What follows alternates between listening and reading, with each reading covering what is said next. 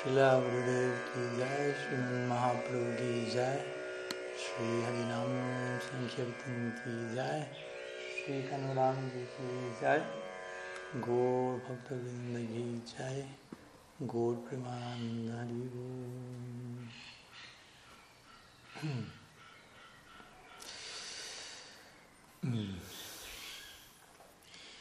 Bien. Entonces, bienvenidos a todos, buenas tardes, gracias por acompañarnos de manera presencial por estos lados y por allí vía Zoom, en formato virtual o como sea que se estén conectando. Bienvenidos a todos. Y bueno, como siempre, como todos los domingos, estamos intentando compartir algunas ideas, algunas palabras en base a a preguntas que puedan tener, dudas, consultas, temas que quieran presentar, compartir. Por lo que paso la palabra a quien quiera que, guste presentar alguna idea, alguna consulta, pueden enviarla ya sea por chat, por escrito, o levantar la mano, avisar que la tienen, le pasamos la voz, como le resulta a cada cual más, más cómodo, no hay ningún problema.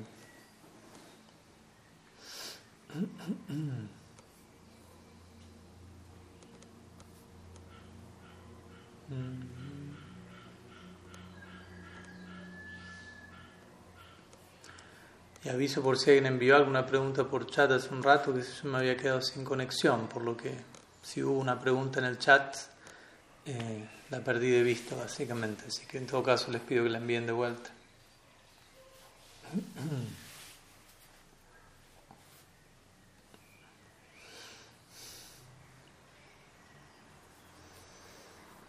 Presentes aquí alguna pregunta, también pueden participar si tienen algo.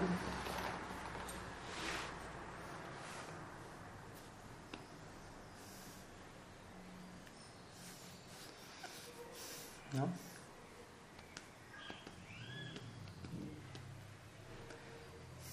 ¿Nadie por allí?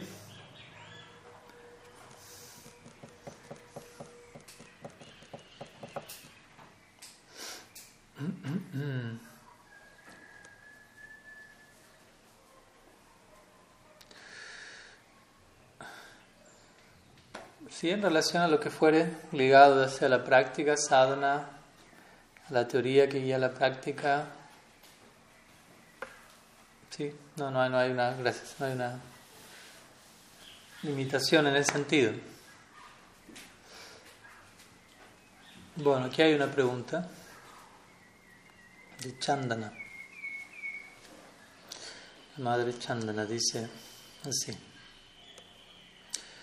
He escuchado que todas las almas condicionadas venimos del Brahma Yoti. Las almas liberadas o los eternos asociados de Krishna que vienen del mundo espiritual o en algún momento ellos también se originan en el Brahman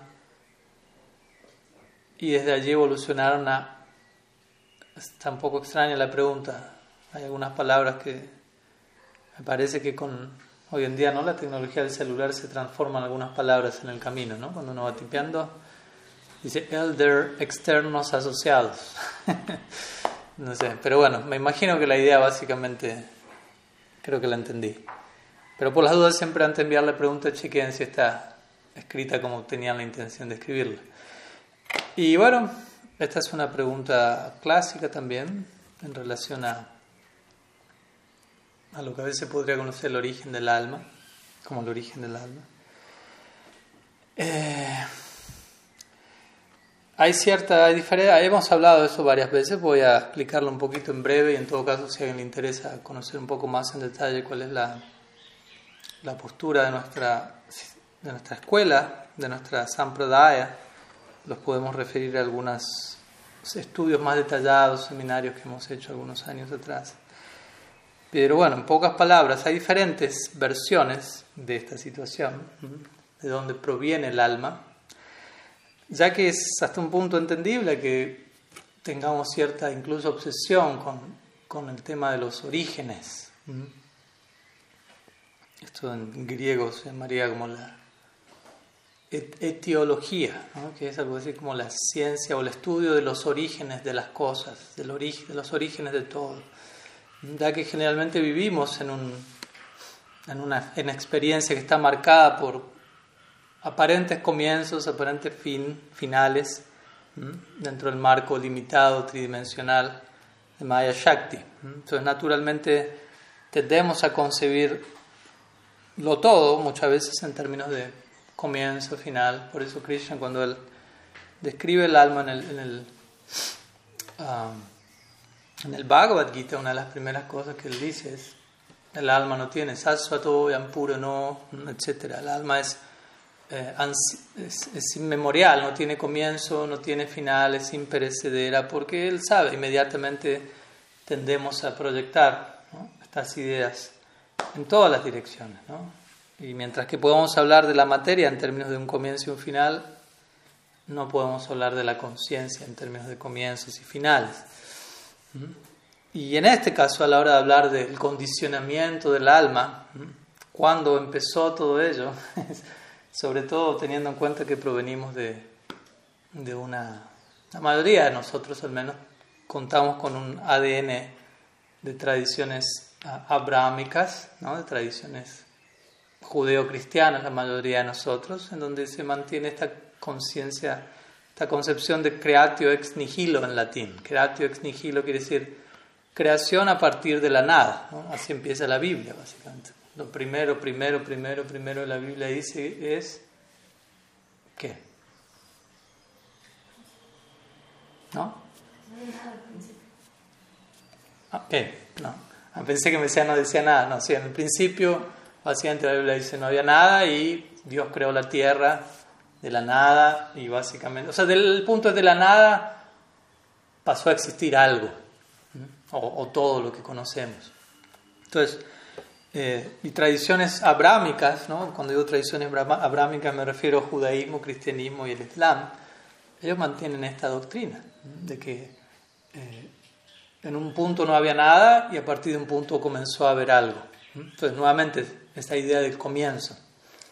Y del final también, porque se habla en términos de, del apocalipsis, de una sola vida, etc.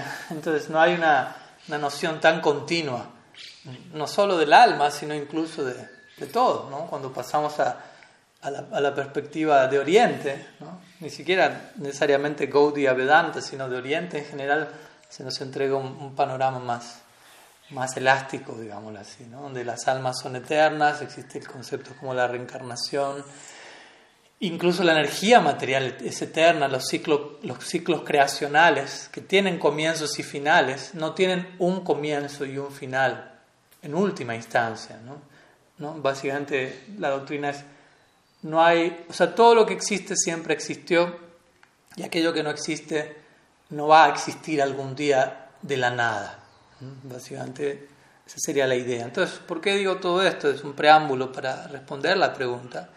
Porque a la hora de hablar de cuándo nosotros vinimos aquí, ¿no? quizás estamos, eh, nuestra mente por momentos necesita una, una narrativa como la de Adán y Eva, por decirlo así. Hubo, hubo un momento en el que alguien hizo algo y por eso esto está pasando ahora. ¿no? sutilmente es muchas veces una necesidad que tenemos de echarle la culpa a alguien, básicamente. Encontrar quién es responsable por la situación en la que me encuentro. Y, e idealmente mi esperanza es que sea alguien aparte mío, que no tenga que ser yo.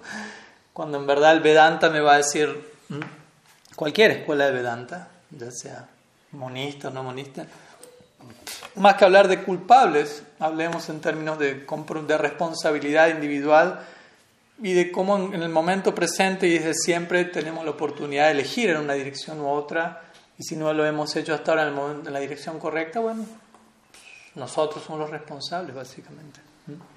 No como una cosa de culpa ni como una cosa de, de, castigo, de autoflagelación, pero sí de integridad básicamente, ¿no? en cuanto a, a lo que implica tener un libre albedrío, tomarle el peso a nuestra existencia como seres individuales. Entonces, el punto es en relación a la pregunta, a veces existen ciertas ideas de que caímos de alguna parte.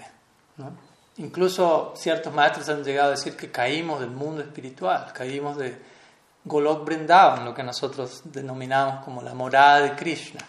¿no? Y, hay argumentos muy elaborados que yo he escuchado por momentos y me, he sorprendido, ¿no? De decir, wow, qué, qué, qué increíble la necesidad que, que el alma tiene de, de, crear ciertas historias que suenen bien, ¿no? que, que, es como tengo una historia para todo, pero a la hora de, de, analizar toda una serie de detalles sidánticos, filosóficos, una historia, una historia bonita no es suficiente, básicamente. ¿no?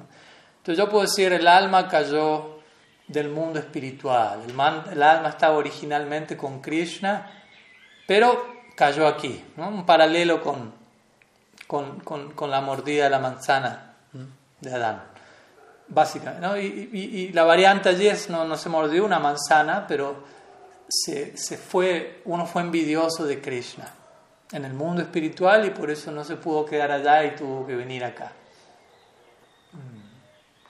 Básicamente esa es la línea general. Ahora, obviamente, inmediatamente la pregunta es cómo alguien puede ser envidioso en el mundo espiritual, por empezar. O sea, envidia implica qué? Maya Shakti, gunas. O sea, ¿cómo, cómo se las arregla Maya Shakti para infiltrarse en, en, un plano que está saturado de Swarup Shakti, donde lo único que existe es Swarup Shakti, la energía interna de Krishna, energía espiritual. Nadie conoce lo que es Maya Shakti. Vishwanath Chakravarti Thakur declara eso una y otra Krishna no sabe qué es Maya Shakti, eh, en el sentido, o sea, él sabe que existe como una de sus energías, pero él nunca estuvo bajo la influencia de Maya Shakti, porque eso comprometería la posición de Dios. Si yo digo Dios, si Dios sabe, Dios puede empatizar plenamente con nuestro dolor porque Él sufrió lo mismo que nosotros sufrimos, inmediatamente uno dice, no, ¿cómo puede ser? O sea, que si él está sujeto a las mismas miserias que yo estoy, o sea, él no es digno de, ser quien es, del refugio que yo le quiero, del que yo quiero tomar, etc. Entonces, en ese sentido, no podemos hablar de, de, Dios como alguien que conoce lo que es la experiencia condicionada. Entonces, ¿cómo es que la, envidia, como digo, se infiltra en el mundo espiritual y hace que alguien caiga de allí? ¿Y qué garantiza que yo, que estoy aquí, supuestamente, de acuerdo a esa filosofía, yo caí de allí, estoy aquí y quiero volver allí, si supuestamente estuve allí, y quiero volver allí? O sea, ¿qué garantiza que una vez que llegue allí no vuelva a caer otra vez? Y esta persona dice, no, una vez que uno vuelve por segunda vez, ahí ya no se cae. ¿Dónde dice eso, básicamente? ¿no? ¿Y qué hace que la primera, no, la primera fue envidia y la segunda no, la segunda, aprendiste la lección y ya no, ni se te va a ocurrir volver a ser envidioso. Pero al mismo tiempo uno dice, ok, pongámosle que llegué de vuelta por segunda vez, no me caigo, ya estoy ahí seguro, pero hay un montón que no están por segunda vez y que, y que están cayendo. Y yo estoy en Golok Brindavan con Krishna y los devotos, y innumerables almas, porque supuestamente todos nosotros caímos allá. Imagínense, corrientes y corrientes, millones incontables, cayendo de Golok brindaban continuamente. ¡ah! Entonces imaginen la atmósfera del mundo espiritual, sería como se la describe, Vaikunta. Vaikunta significa libre de ansiedad. Imagínense estar en un lugar donde en cualquier momento te puedes caer al mundo material. Eso no es un lugar libre de ansiedad, es Sakunta, quiere decir, lleno de ansiedad. Entonces, esa opción descartada. No, la estoy analizando en detalle, pero... y si algunos acharyas han dicho eso, o principalmente uno, y algunos lo han seguido sin entender por qué lo dijo, a quién lo dijo, y, quien dijo eso también dijo lo contrario, lo dijo en un marco de tratar de eh, no desviar la atención de sus estudiantes en ese tiempo, época, lugar, circunstancia específico hacia ese tema, y querer concentrar su atención en otros temas que él consideraba más importante que ellos entendiesen en esas primeras etapas. Y eventualmente eh, entenderían lo otro. Pero para satisfacer la estructura y la demanda de algunos, algunos se les llegó a decir, sí, uno cae del mundo espiritual. Así como decimos siempre, el niño le pregunta a su padre, ¿de dónde vengo? Te trajo la cigüeña, te puso la, en la chimenea. Para un niño de bueno, hoy en día no sé, pero están todos más actualizados, pero un niño de cuatro años, pongámosle que nunca tocó el celular de sus padres, esa va a ser una historia convincente y satisfactoria, ¿no? O sea, no, no, hace falta más por el momento, ¿no? Y él, pero él necesita una respuesta. De la misma manera, uno puede ser un practicante espiritual en pañales, aunque tenga 20 años por fuera, y necesita una respuesta de tipo eh, cuatro años en ese sentido, tipo infante. Entonces venimos de ahí, caímos de allá, listo, sigamos. Eventualmente uno se entera, no, había un proceso mucho más complejo implícito en todo esto. Pero bueno, no voy a pensar, mi mamá me engañó cuando tenía cuatro años. Voy a entender, no, mi mamá me, me protegió de una idea que me quedaba por encima de mi cabeza y, no me quiso abrumar con algo así. Entonces también a veces el guru va a entregar una verdad, eh, puede entregar una verdad de manera parcial, por momentos simplemente no porque, sea, porque él no la conozca por completo, ella no la conozca por completo, sino porque él, él, está capturando la, captando la capacidad de procesamiento de la audiencia también. Entonces uno también tiene que, que entender que eso puede ocurrir. Ahora, en relación a la pregunta, se dice, bueno, venimos de Brahmayoti, esa es otra versión, u otra versión un tanto diferente, pero que estrictamente hablando tampoco eh, tiene que ver con, representa la Siddhanta, la conclusión última de nuestra escuela. Brahmayoti se refiere a... O sea, si uno realmente empieza... El punto aquí importante, más allá de este tema, es cuando nosotros hablamos de algo es importante sustentar lo que decimos con, con declaraciones de las escrituras, con declaraciones del plano revelado, del plano que está más allá de nuestras imperfecciones. Entonces ahí es donde es importante referirnos, bueno, en tal escritura dice esto, tal sadhu dijo esto, y poner todo en la balanza. Uno puede decir, en Krishna el Bhagavad Gita dice a Arjuna, sigue tu Dharma. Ok, entonces hay que hacer eso, parece. No, Krishna al final el Bhagavad Gita le dice a Arjuna, abandona todo Dharma. Entonces ahí es donde tenemos que poner en la balanza aparentes declaraciones opuestas y ocuparnos en el ejercicio de Sangati. ¿Mm? Sangati significa reconciliación. ¿Mm? No quedarnos con la parte que más nos gusta que más cómoda nos resulta. Porque eso puede pasar, no más de las escrituras, puede pasar en la vida. ¿no? Yo elijo todo lo que preserva mi zona de confort. Cualquier cosa que amenace mi zona de confort está mal, me burlo de eso, lo ataco, adopto alguna postura, trato de desmentirlo, de, no, de, obviarlo, pero únicamente porque me invita a reconsiderar las la, realidades de otra perspectiva, que no es la de mi zona de confort lo más probable la, la, perspectiva de las cosas, la perspectiva real de las cosas no va a ser la que yo tenga desde mi zona de confort. No, no es el, el, mejor de los ángulos, básicamente. Ah, entonces, en relación a Brahmayoti, venir del Brahmayoti, estrictamente hablando no hay, las escrituras no hablan de eso. Brahmayoti se refiere a Brahman, Brahman es uno de los tres niveles de, de percepción del absoluto, Brahman, Paramatma, Bhagavan. Ah, estamos hablando del absoluto. Por otro lado, nosotros como alma somos un Shakti del absoluto. Son dos cosas diferentes. El absoluto, Shakti Mam, Brahman, Paramatma, Bhagavan. Obviamente, Brahman es el absoluto sin exhibir energías. Desprovisto de energía queda Brahman, un aspecto indefinido del absoluto. Nosotros, por otro lado, somos energía, somos una de los Shaktis de Bhagavan, Tatasta Shakti. Entonces, a veces se ha llegado a hablar de que existe un plano llamado Tatasta Loka, o algo así, ¿no? un planeta hecho de, de Tatastas, algo así. Pero en ninguna parte de las escrituras se menciona eso. Entonces, ¿cuál ¿qué es lo que las escrituras mencionan una y otra y otra vez? Es el concepto de Anadi Avidya. Anadi, avidya, anadi karma, anadi. Lo cual, como digo, es un desafío para nuestra, para lo que tenemos entre nuestras dos orejas, ¿no? para nuestra cabeza. Anadi significa sin inicio. Entonces, a nosotros nos cuesta pensar en términos de que algo no empezó. Pero interesantemente nosotros no empezamos, nosotros no tenemos un comienzo. No es que comenzamos a existir en algún punto. Somos eternos. Mm. Somos eternos. Traten de imaginarse algo que es eterno. nos damos cuenta que hasta un punto podemos capturarlo incluso con nuestra imaginación, porque nuestra imaginación, si uno se quiere imaginar algo, inmediatamente la imaginación busca como referente experiencias que uno ya tuvo. O sea, yo no puedo imaginarme algo de lo cual no tengo absolutamente idea de nada. Necesito un punto referencial y de ahí me agarro e imagino proyecto, pero si me hablo de algo eterno, sin comienzo, sin final, si yo no tengo esa experiencia, hasta ahí llegó mi imaginación. Por eso a veces se nos habla de estos temas aparentemente teniendo un comienzo aquí, teniendo un comienzo allá, pero estrictamente hablando, el condicionamiento del alma no tiene comienzo. ¿Por qué? Porque condicionamiento del alma significa el vínculo del alma con Maya.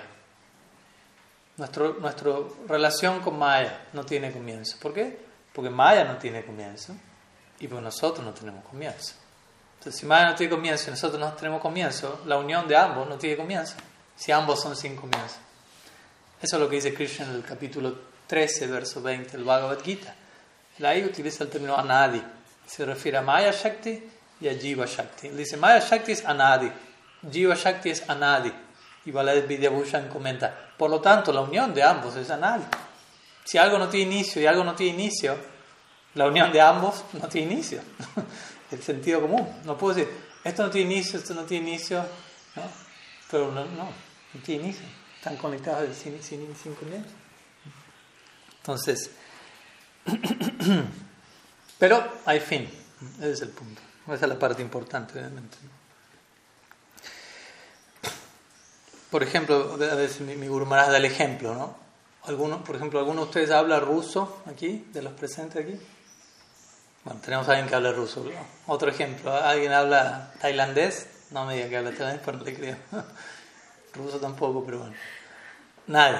Ok, entonces, ¿cuándo comenzó su ignorancia del tailandés? Nunca. No tiene inicio. Pero está ahí.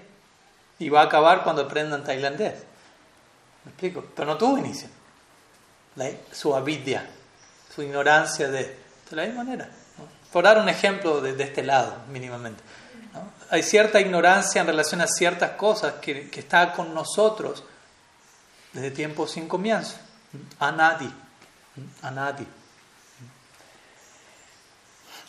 Entonces, esa sería básicamente la respuesta, la respuesta conclusiva que da la escritura. El Bhagavatam utiliza este término anadi, un día me puse a contarlos por lo menos 50 veces. Una y otra vez se utiliza anadi, anadi, avidya, anadi, avidya. Avidya significa falta de educación, falta de, de conocimiento.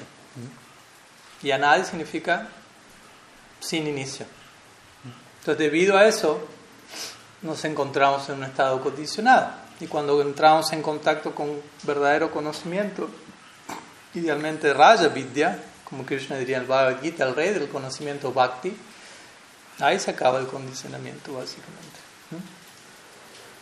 Entonces eso por un lado en relación a nosotros, y en relación a las almas, los eternos asociados de Krishna, obviamente la, misma palabra lo dice, eternos asociados de Krishna, aquí se pregunta si ellos también se originan en el Brahman. Bueno, quedó claro que nadie se origina en el Brahman. Eh, alguien que anhela entrar en esa esfera puede ir, eso es otra cosa. Alguien que anhela fundirse en esa experiencia, ese es un logro que no es parte de nuestra, nuestro horizonte, de nuestra meta, pero es posible de acuerdo a las escrituras. Pero no es que alguien viene de allí. Aquel que va allí va para quedarse por siempre, porque también eso es otro punto. Si, uno, si alguien estaría en Brahman y uno dice alguien cae de allí, ¿cómo alguien puede caer de Brahman? Si en Brahman no hay sentido de la individualidad, ¿quién va a caer de dónde? Si nadie es consciente de su propia individualidad, allí hay un, sentimiento de uh, homogeneidad. Y no hay influencia de las gunas allí. Brahman es uno de los tres aspectos del absoluto. Dijimos, el absoluto no, está, no es tocado por Maya, por las gunas. Entonces, si alguien cae de Brahman, ¿qué va a hacer caer a alguien de Brahman? si, alguien me hace, si algo me hace caer, tiene que ser Maya, no puede ser otra cosa. Pero Maya no entra en Brahman. Entonces, ¿qué me va a hacer caer allí? Entonces, por, desde diferentes lugares no, no es una doctrina que, que cierre conclusivamente. Y los asociados eternos de Krishna, la palabra lo dice, Nitya Parishad, eternos asociados. Eterno asociado quiere decir siempre fue un eterno asociado. No, es que Madre Yashoda, antes de ser Madre Yashoda era quien fuere, un alma condicionada que cayó del Brahman y eventualmente se volvió Madre Yashoda. Pues, si antes no era Madre Yashoda, ¿quién era? ¿No había Madre Yashoda entonces? Krishna era huérfano, no tenía padres. ¿No? O sea, eh, todo, tenemos que acostumbrarnos a, a, pensar en estos términos, ¿no? a desarrollar una psicología en donde ciertos hay, una manera de, de, pensar. Si alguien me dice, Yashoda y Nanda ejecutaron muchas austeridades para volverse Yashoda y Nanda. Uno va a decir, no, no puede ser. Incluso si las escrituras dicen eso, tiene que haber otra explicación, porque ¿cómo se van a volver Yashoda y Nanda? ¿Quién era, si ellos no eran Yashoda y Nanda antes, quién era Yashoda y Nanda antes? No es un, rol que va cambiando como lo de los semidioses. Alguien puede ser Indra, Brahma, etc. Pero nadie puede ser Yashoda, Nanda, Radharani, Lalita, Visaka. O sea, podemos servir en el humor de ellos, siguiendo el humor de servicio, pero no ocupar su puesto. Eso en sánscrito se llama Hangra Upashana. Y es condenado por, por nuestros acharyas. ¿Qué quiere decir? Yo aspiro a volverme el objeto de mi adoración. Yo adoro a Sri Radha para volverme ella. Obviamente no es posible, pero hay personas que pueden tener ese tipo de idea, que es una forma de impersonalismo, en. Me quiero volver Dios, me quiero volver Yashodananda. Entonces no es posible. Y estas son posiciones de servicio eterno. Nanda, Yashoda, los eternos asociados de Krishna están compuestos, son almas compuestas de Swarup Shakti, incluso ni siquiera son almas hechas de Statasta Shakti como nosotros, son otra categoría de jivas que eternamente acompañan a Krishna, son parte de su séquito eterno. Y entendamos eso, si yo retiro a Nanda y Yashoda, estoy amputando a Krishna una parte de su identidad. Porque, ¿quién es Krishna? Si yo quito a Nanda y Yashoda, si yo quito a Sri Radha, Sridham, Madhumanga, ¿qué queda de Krishna? Nada, queda Brahman, queda una abstracción energética porque Krishna es un subproducto del amor de sus devotos. Tratemos de entender cómo funciona la psicología del absoluto. ¿Mm? O sea, Krishna tal como el, Krishna que nosotros adoramos es Krishna en Vrindavan. Y Krishna en Vrindavan es una respuesta al amor de Vrindavan. Cómo el absoluto se ve afectado, se ve impactado por un tipo en particular de Sarup Shakti, de Bhakti. ¿Mm? La forma de Krishna en Vrindavan, podríamos decirlo poéticamente, estallada por el afecto de los Brajavasis. ¿no? Un tipo de amor de uno de los devotos hace que Krishna aparezca en una forma en particular. Otro tipo de amor de otro de sus devotos hace que Krishna aparezca en otra forma en particular. Ante Yashoda, Krishna va a aparecer como, como un bebé. Creo que esa experiencia existe en este mundo. Si alguien es mamá, por más que su hijo tenga 55 años y sea el presidente de Estados Unidos, la mamá va a decir, ay, mi bebé, qué lindo, ahora es presidente de Estados Unidos. Pero ella sigue viendo a mi bebé, ¿no? O sea, su ojo es Vatsalya, ¿no? y qué decir cuando ese ojo es lleno de bhakti, de prem bhakti, por Krishna. Krishna responde a eso, Krishna está, eh, o sea, no tiene otra opción y no quiere tener otra opción. Krishna vive para reciprocar al deseo de sus devotos, no, no tiene otra ocupación. Tratemos de entender eso. No, Krishna no hace otra cosa, especialmente Krishna en Brindavan, no tiene absolutamente otra ocupación que reciprocar con el deseo amoroso de los Brajavasis. No tiene nada más que hacer. Cuando dice Krishna todo el día jugando, tocando la flauta, pero ¿qué, ¿qué, significa eso? Está reciprocando las diferentes formas de afecto que llegan a él en Brindavan. Entonces entendamos eso.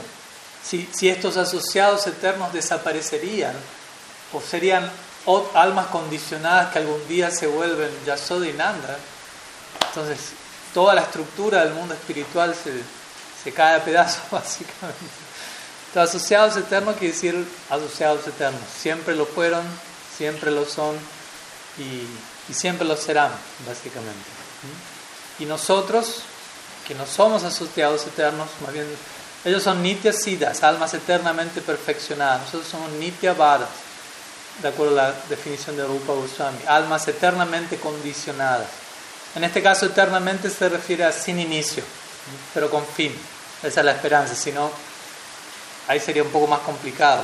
Interesantemente, dentro del marco del hinduismo hay otras escuelas que tienen doctrinas un poquito más, incluso extremas que la nuestra. Por ejemplo, Madhvacharya, él considera que hay almas que son inherentemente tamásicas y rayásicas, que están condenadas a la perdición por la eternidad. Imagínense. ¿Les cierra la idea esa a ustedes? ¿Se sienten inspirados a formar parte? Balabacharya también tiene una idea similar, ¿no? que las almas inherentemente ya traen cierto ADN que las predispone a la salvación o no. En otras palabras, no todas las almas se terminan liberando, básicamente. Algunas están eternamente condenadas a la perdición. De vuelta, no es una idea que, a nosotros nos, nos. ¿Por qué? Porque desde el comienzo recibimos otra, otra educación, ¿no? que es, hay un potencial para todos por igual de alcanzar la más elevada meta, etcétera, etcétera. Aunque nuestro condicionamiento no haya tenido inicio. Eso, es algo separado. Entonces, bueno, algunas ideas me extendí un poco, pero bueno, varios puntos que, que consideré importantes para, para compartir. A ver, acá hay otra pregunta de Jorge Germán Bode. Dice, cuando el alma llega a Krishna, cuando termine Kali Yuga, ¿volvemos a encarnar en el próximo Kalpa en esta tierra o ya permanecemos en el mundo espiritual? Hmm. Pues, de vuelta, ¿no? Aquí tenemos que que entender algo muy importante, ¿no? por ejemplo, me acuerdo hace un tiempo yo hablaba con un hermano espiritual que me decía, ok, no tengo problema en, en ¿cómo decirlo? En volver a este mundo. Sé que lo más probable no voy a alcanzar la meta en esta vida, pero al menos quisiera no tener que volver para el final de Kali Yuga. por, por, cómo se proyecta la situación, ¿no? las escrituras dan ciertas predicciones incluso de cosas que van a pasar al cierre de Kali Yuga, aunque más de una vez hemos pensado, pero hay un desfasaje, varias de esas cosas están pasando ahora ya. y supuestamente lo que allí se está anunciando va a pasar de aquí a cientos de miles de años, pero bueno, otro tema. Pero, ¿a qué voy con todo esto? Que una vez volvemos al mismo punto, ¿qué tan fácil quedamos atrapados en una idea limitada y lineal ¿no? del tiempo, de esta era, de este planeta. ¿no? ¿A qué voy con esto? No hay solamente un planeta Tierra, no hay solamente un universo, no todos los sistemas planetarios están en la misma era. ¿Me explico? No es que solamente hay Kali Yuga, este planeta Tierra, y si vuelvo a encarnar es acá, en este cuerpo, en este planeta, en esta era. O sea, Mahavishnu está inhalando y exhalando continuamente y atrás esa inhalación y exhalación simbólica que se describe, incontables universos se manifiestan y se inmanifiestan. Y no es que él, de vuelta, él está respirando continuamente, entonces siempre van entrando y saliendo distintos universos en diferentes eras. No es que todos salen Satya Yuga, Treta Yuga, Dopara Yuga y todos se van a ir, ¿no? Entonces existen incontables, el punto es incontable, las escrituras hablan en términos de asankhya, ¿no? ilimitados universos. Entonces, en, ciertos universos. De hecho, las escrituras dicen Krishna siempre está ejecutando su lila con sus asociados eternos en un planeta Tierra de uno de, en, un planeta Tierra de uno de los ilimitados universos. Con eso dando a entender, hay más de un planeta Tierra, aunque obviamente ya, ya un planeta Tierra nos, nos queda grande, ¿no? ¿no? Sabemos qué hacer con un solo planeta Tierra, lo estamos haciendo pedazos básicamente los seres humanos, pero el punto al que voy es la, el, espectro que la, revelación védica entrega es supremamente amplio. ¿no? no solamente es solamente existe este planeta y todo gira alrededor de nuestra vivencia, algo bastante, en última instancia, no solo heliocéntrico, pero muchas veces egocéntrico en última instancia, sino que se nos intenta presentar la teoría que hoy en día la ciencia moderna habla de estos términos, del multiverso, más de universo. Universo indica uno, multiverso implica eso, ilimitados universos.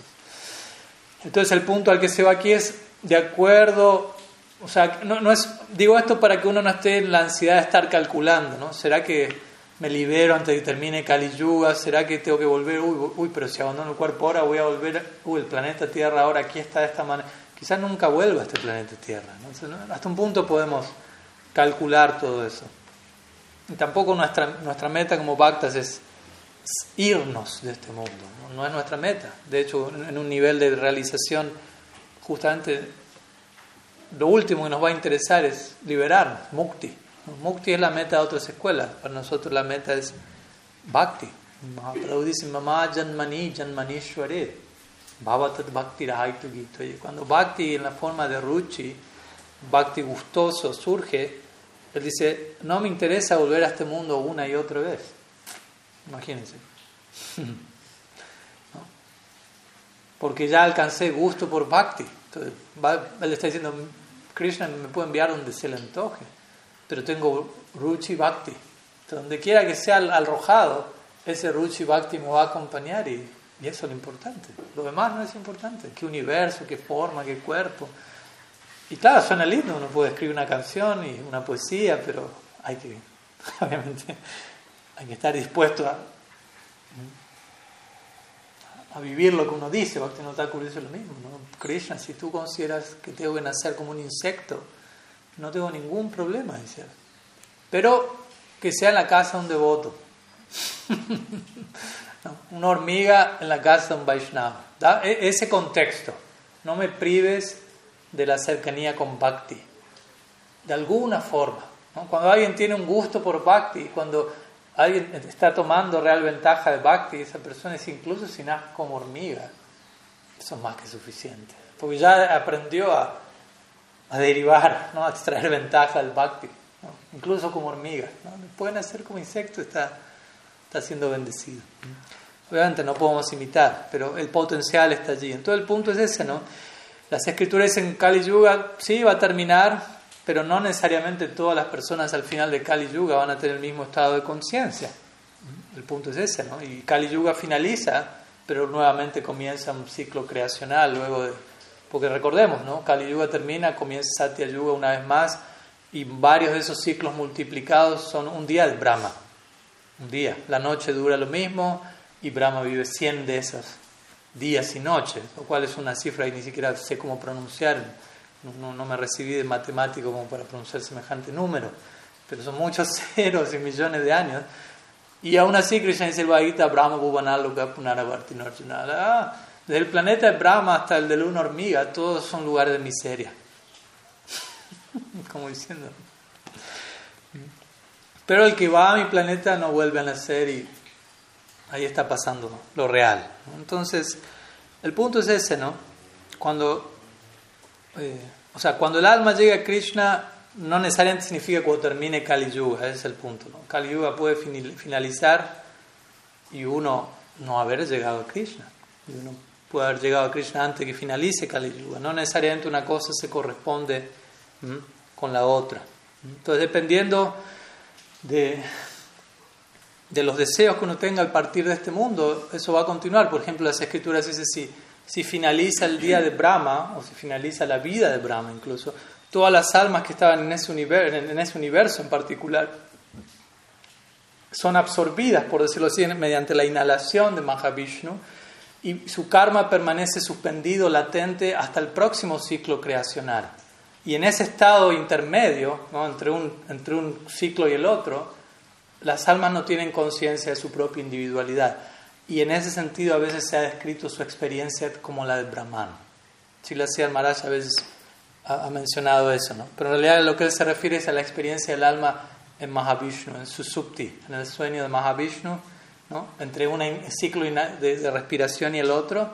El karma de todas las almas queda suspendido y cuando Mahavishnu exhala, el karma de cada jiva se activa y cada jiva tiene un entorno material en particular con el cual ejercitar, ejercer su karma pendiente y así continúa su, su proceso evolutivo.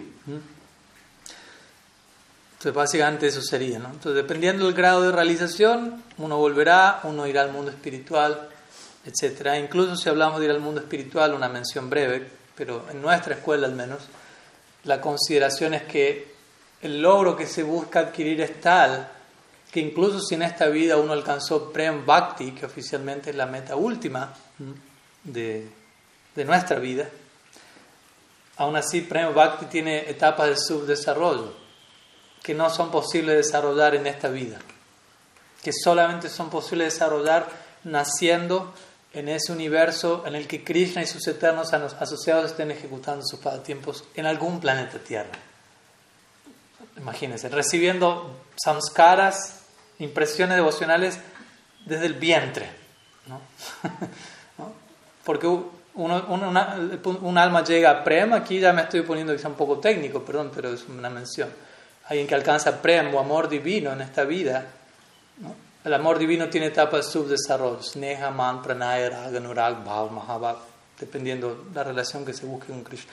Esas etapas de amor se van desarrollando habiéndose asociado personalmente con Krishna y sus asociados eternos, cosa que uno no tiene experiencia en esta vida, incluso si alcanzó Prem. Entonces tiene que nacer en ese Vrindavan en donde Krishna y sus asociados están del vientre de una gopi y desde el mismo vientre ya está recibiendo razas samskaras impresiones de Bhakti Rasa desde el vientre de, la, madre de uno. Sale el vientre, eternos asociados de Krishna alrededor de uno.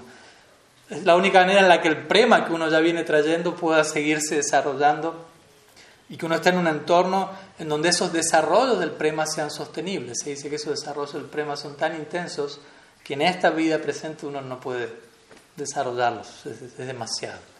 Pero en esa otra vida uno ya nace de, nacimiento ya está recibiendo una, una, serie de impresiones que le permiten a uno desarrollar eso. Entonces uno nace en ese, lo que llamamos el Prakat Lila, o los pasatiempos manifiestos de Krishna en el planeta Tierra, termina de desarrollar el Prem y de allí uno entra a lo que llamamos Aprakat Lila o Golok Vrindavan, mundo espiritual oficialmente.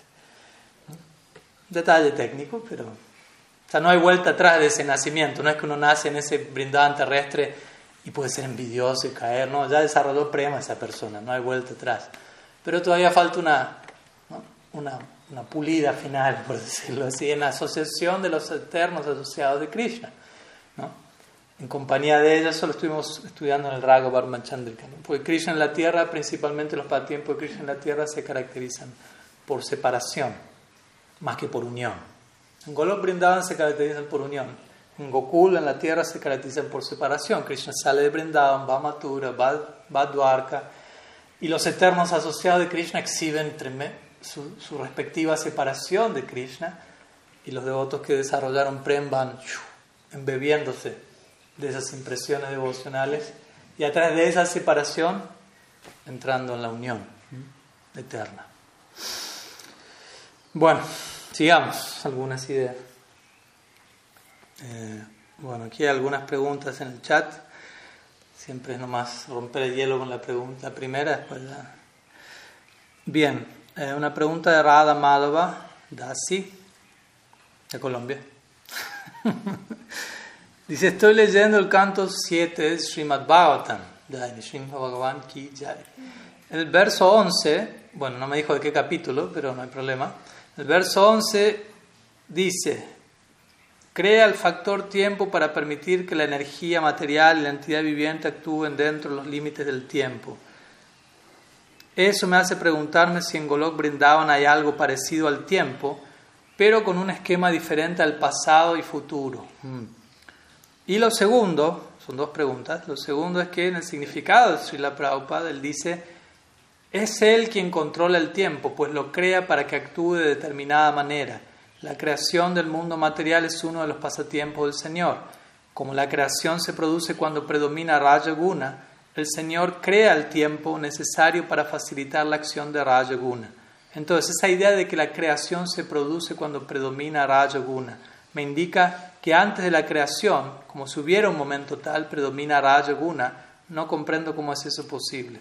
Es que parece indicar un antes y un después y además que Raya Guna predomina antes de este lila del Señor. Bueno. Uh, hmm. ¿Otra? Ah. Eh, entonces, primero, vuelvo al el tiempo. La, la primera pregunta es, ¿en Golok Brindavan hay algo parecido al tiempo? pero con un esquema diferente a pasado y futuro. Sí, sí, sí lo hay. En el mundo espiritual hay tiempo, pero el tiempo es un devoto. Todo es un devoto ya. No hay sol. Krishna el Bhagavad Gita por un lado dice mi morada no está iluminada ni por el sol, ni por la luna. Yat Gatwana ni Tadhama Paramamama, que el que llega allí no vuelve a este mundo. Ni por la electricidad, dice si la Prabhupada allí.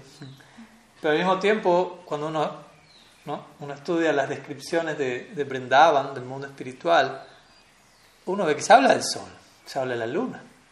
El, próximo sábado estamos celebrando eh, el comienzo de Kartik y al mismo tiempo se celebra Saradiya Rasa Yatra, que es el Rasa Lila famoso de Krishna la luna llena de otoño que se describe en el décimo canto del Srimad Bhagavatam. Y se describe como el primer verso de, los cinco capítulos Rasa Lila, Rasa Panchadhyaya, describe a Krishna contemplando la luna llena e inspirándose románticamente con la luna llena para tocar su flauta, recordando el rostro de Sri Radha similar a la luna llena, etcétera, llamando a las gopis, etcétera. Pero hay luna llena y está cumpliendo un rol, uno dice, pero entonces... Y uno dice, bueno, pero es el brindaban en la tierra.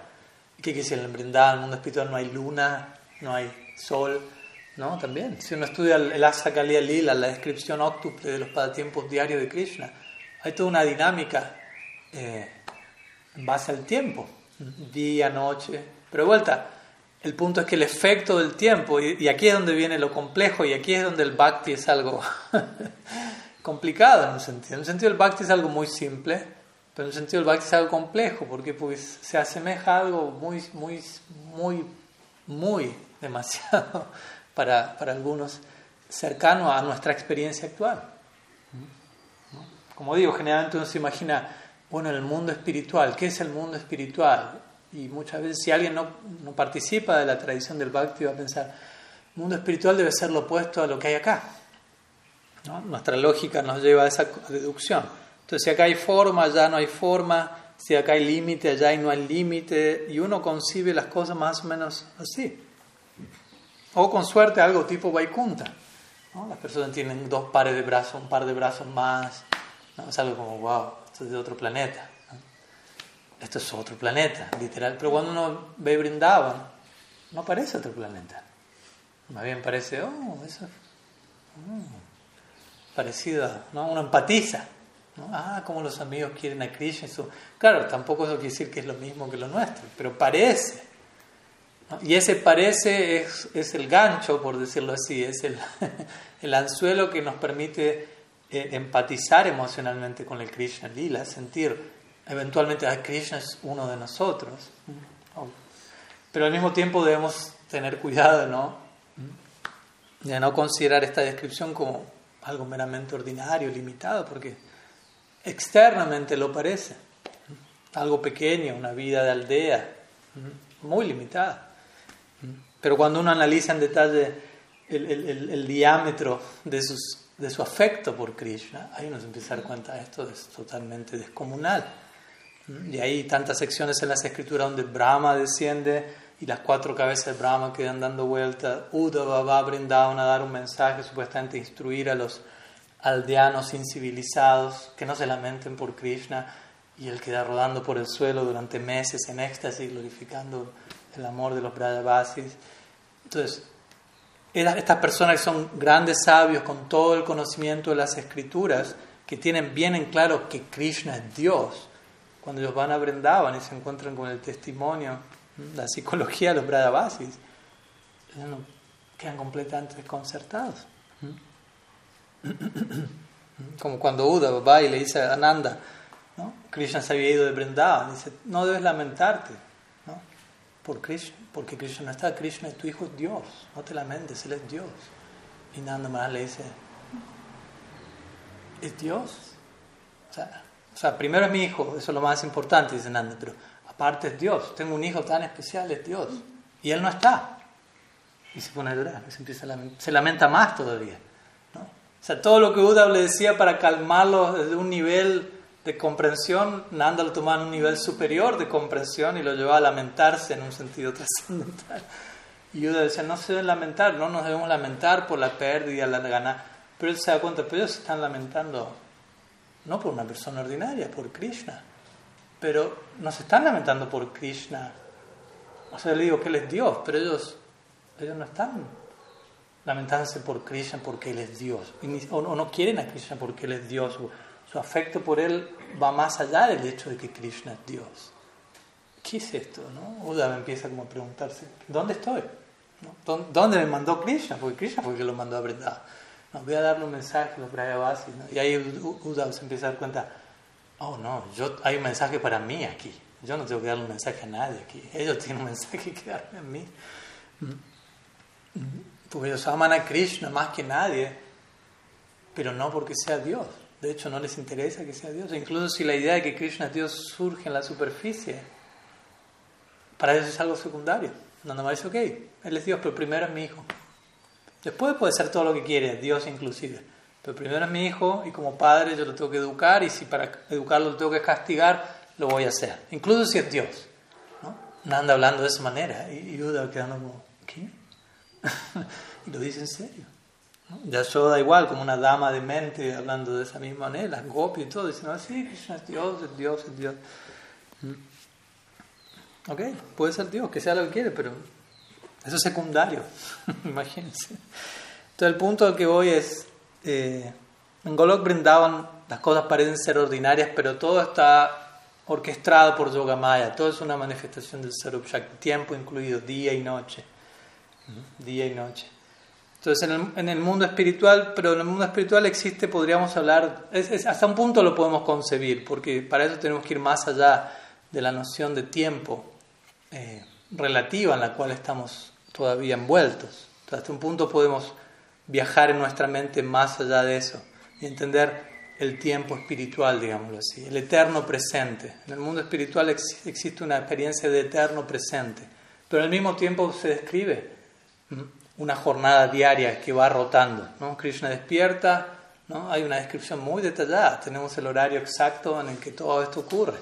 ¿no? De 3.36 a 6 a.m., tal lila, nishali, nishanta lila, al fin de la noche, a las 6 a.m. Krishna despierta, Nanda Bhavan, a las 8.24 está su Purvana lila, que no, no vamos a entrar a describir cada, cada sección del día de Krishna, pero todo eso está escrito en detalle. Y obviamente todos los días pasa algo nuevo, aunque hay una idea general de que todos los días pasa lo mismo, no es que todos los días pasa lo mismo, no se asusten, no, va a ser aburrido en absoluto. Pero hay, hay, una, hay una situación eterna al mismo tiempo. Por ejemplo, en Golok Vrindavan, Krishna no nace. ¿Me explico? Krishna no nace en Golok Vrindavan. Nadie nace en Golok Vrindavan. Por eso, de vuelta, uno tiene que nacer primero en Vrindavan terrestre. Porque si uno iría de aquí directo a Golok Vrindavan, allí nadie nace. Allí no hay una, un, desenvolvimiento cronológico como sí se da en la Tierra. Aquí en la Tierra los pasatiempos se van desplegando o sea, en, diferentes etapas. Kumar Lila, Poganda Lila, Kishore Lila, Krishna nace, es un niño, es un adolescente, va creciendo. Todo eso no pasa en Golok Vrindavan. Golok Vrindavan está, están ahí, siempre. Nitya Stiti se llama eso significa situación permanente, eterna. Y en, los pasatiempos en la tierra, es, el lila en la tierra alcanza el punto de Nitya Stiti una vez que el Radha Kunda aparece. Krishna nace y pasan toda una serie de cosas, como ustedes saben. Va creciendo, sus pasatiempos van girando en torno a Kumar Lila, Poganda Lila, Kishore. Cuando Krishna ejecuta Rasa Lila con las gopis, ella se empieza a encontrar con las gopis todas las noches, que tal como ocurre en el mundo espiritual, pero él no se encuentra durante el día con las gopis todavía, como ocurre en el mundo espiritual. Para eso se requiere el Radha Kunda.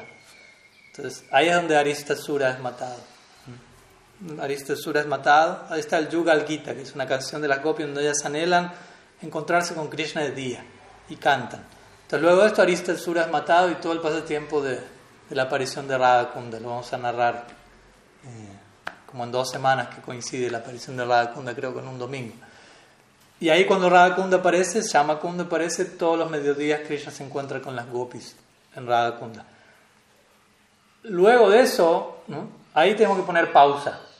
Ponemos pausa ahí y el lila en la tierra se ha desplegado de la misma manera en la que funciona eternamente en Golok Vrindavan.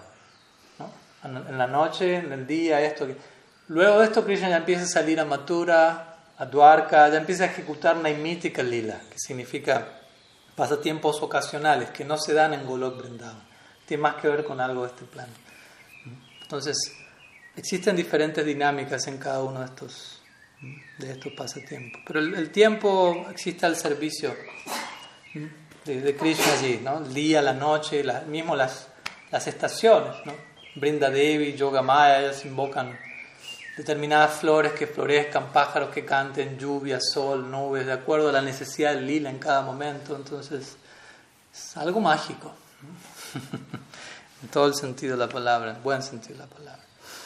Y la segunda pregunta, eh, en relación a lo que Prabhupada menciona, la creación Raja Guna, pues Raja Guna sí, Raja Guna es necesario para, para crear, ¿no? Básicamente tenemos esos tres principios, ¿no? Sattva, Rajas, Tamas, eh, manutención, creación y disolución.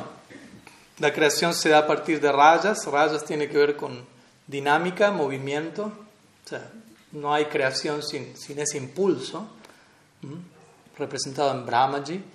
Sattva tiene que ver con sustentabilidad, mantener algo, eso requiere sattva, requiere equilibrio, requiere balance.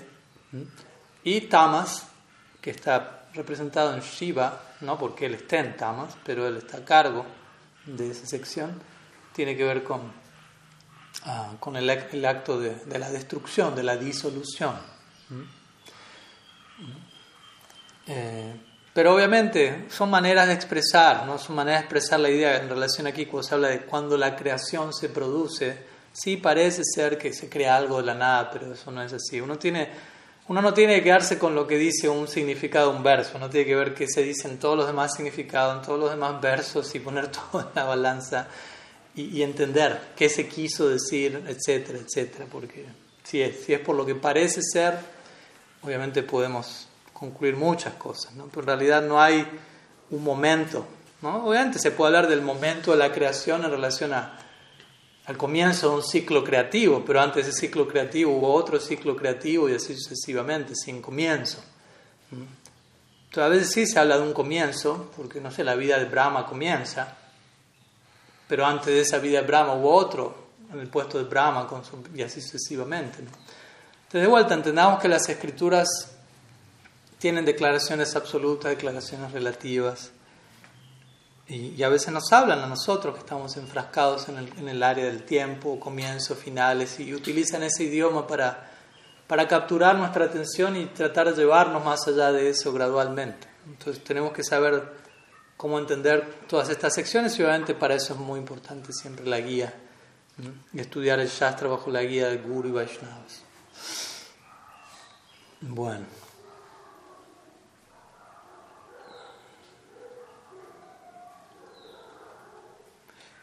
Había una pregunta en Facebook.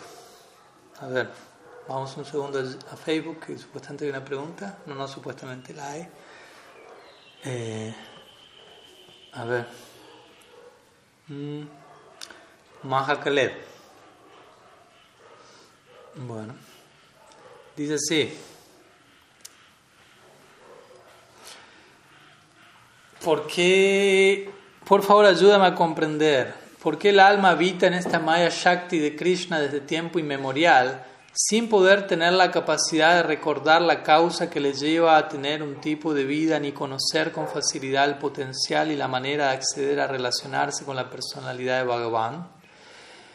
Asimismo, sabiendo que la naturaleza de este plano está llena de miserias y aflicciones para las almas que la habitan, ¿por qué Sri Krishna lo permite? ¿Cuál es el significado de que las almas tengan que experimentar la ignorancia y desdicha de no conocer la energía interna de Bhagavan? Y por último, es natural que esto pueda generar un sentimiento de percibirse que somos ajenos al amor de Krishna y concluir que para él solo algunas almas son afortunadas de recibir su gracia para habitar en su Swarup Shakti. Pues vamos, ok, vamos a responder.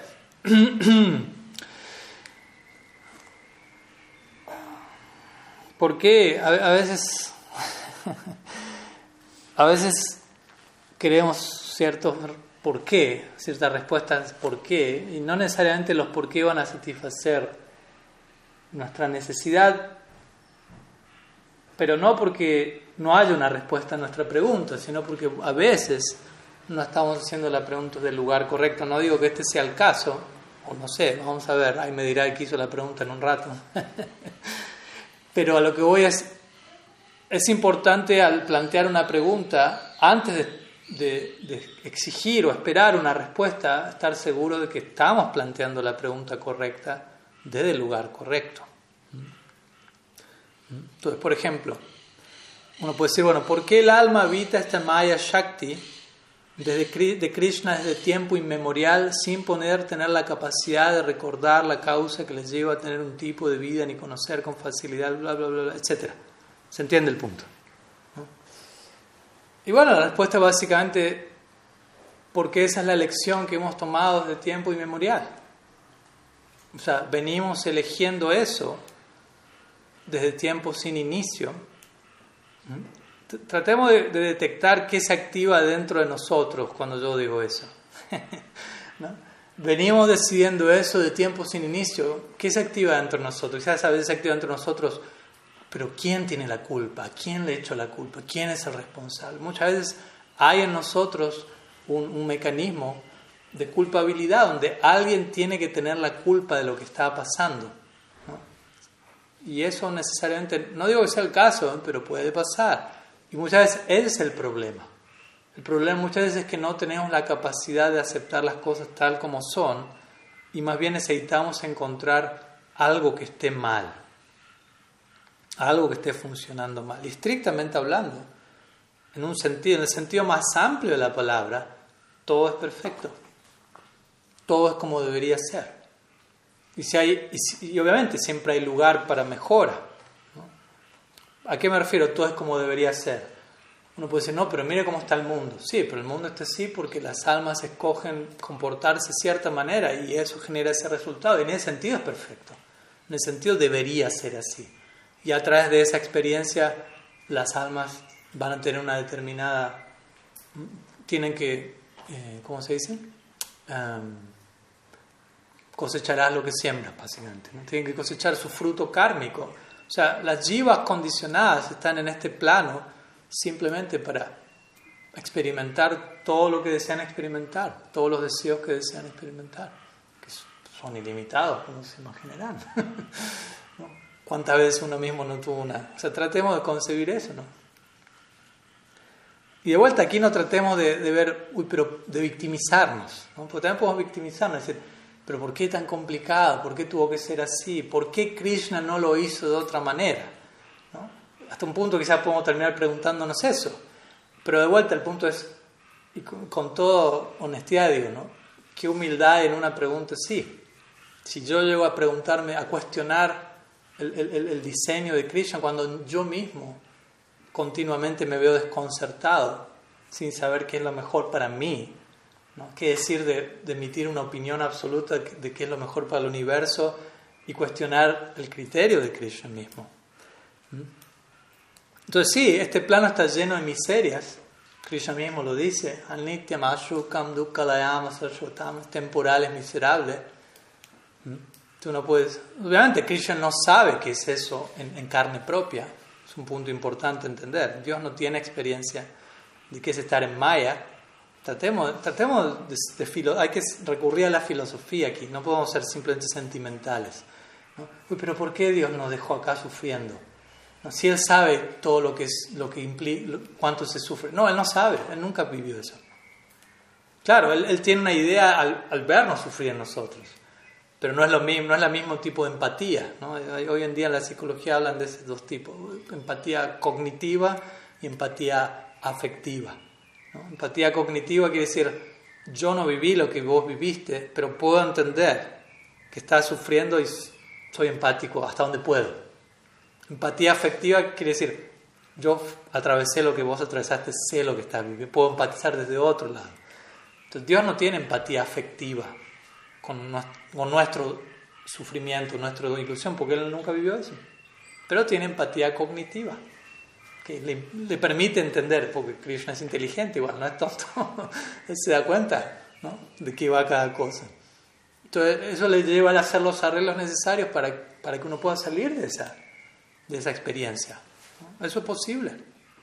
Si encontramos que es difícil salir del enredo material, entonces mm, eso nos debe llevar a la, a la, reflexión de, bueno, ¿qué tanto he cultivado samskaras materialistas durante vidas que ahora me resulta muy difícil salirme de aquí? Básicamente esa es la integridad que debemos tener. Más que decir por qué Krishna lo permite. Más bien yo preguntaría por qué Krishna no lo permite. ¿Cómo, ¿Cómo, Krishna no va a permitirlo? O sea, de, voy a dar vuelta a la pregunta para... supuestamente esa es la pregunta clásica. Muchas personas incluso van a decir, yo soy ateo, no creo en Dios porque veo el sufrimiento en el mundo. Si Dios existiese, ¿cómo va a permitir el sufrimiento? Es una, eso es una, lógica completamente sentimental y, para nada basada filosóficamente, porque uno no, está considerando las implicancias de permitir algo y no permitir algo. Porque supuestamente Dios no es amoroso porque permite el sufrimiento. Ok, o sea que si no, si no me permite sufrir, es amoroso. Eso es lo que uno está implicando. Si yo no estaría sufriendo, creería en Dios y que Él me ama. Pero ¿qué significa que yo no sufra? Significa que yo no tenga la opción de equivocarme y sufrir. Y no tener la opción de equivocarme y sufrir quiere decir únicamente poder elegir siempre en la dirección correcta. Y eso significa no tener libre albedrío, porque no tengo una segunda opción. O sea, y no tengo libre albedrío, que si no tengo libertad, no tengo libertad quiere decir no puedo amar a nadie, porque el amor es un acto voluntario, consciente. No es que te doy la opción, ámame. ¿Hay una segunda opción? No. Eh, no suena muy amoroso eso. Te doy la opción de nunca equivocarte, pero no puedes hacer más que esta cosa. No, no me equivoco, no sufro, pero no soy libre, no elijo, no soy un individuo. ¿Quién quiere eso? ¿Hay alguien que está dispuesto a pagar por ese precio? Entonces, a eso voy. Si Dios no nos, nos haría de tal manera que nunca nos equivocaríamos y nunca sufriríamos, significa que seríamos seres autómatas, seríamos cercanos a una máquina. Ahí yo diría, ese Dios sí que yo no creo en ese Dios, ese sí que es cruel. Entonces, y de vuelta, entendamos este punto, Dios no crea nada, ¿no? porque también generalmente enganchado a esta idea es, cuando Dios creó al alma y creó, no, Dios nunca creó nada. Cuando Dios diseñó el mundo y no se dio cuenta que, no, es que nunca hubo un momento en el que Él diseñó algo, creó algo de la nada. Volvamos a este mismo punto.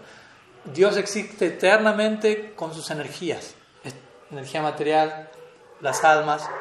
Entonces, más que juzgar a Dios por lo que Él creó o no creó, no debemos hacer eso porque Él no creó nada, en un sentido. Más bien debemos juzgarlo en base a cómo Él se comporta con lo que ya existe eternamente. Y Él se comporta de manera impecable. Él se comporta, Él, él, él ¿cómo decirlo? reciproca debidamente con Maya Shakti, pues él no puede negligenciar a Maya Shakti, es uno de sus Shaktis, que lo va a dejar tirado ahí y vaya, no, que todas las almas se iluminen, no me importa más Maya Shakti. Él no está siendo generoso con Maya Shakti. A veces es un poco una idea también centrada en uno, como diciendo, uy, pero ¿por qué Dios permitió eh, un tsunami? ¿no? Y los seres humanos se dañaron tanto. Sí, los seres humanos se dañaron, los tiburones están de fiesta. ¿no?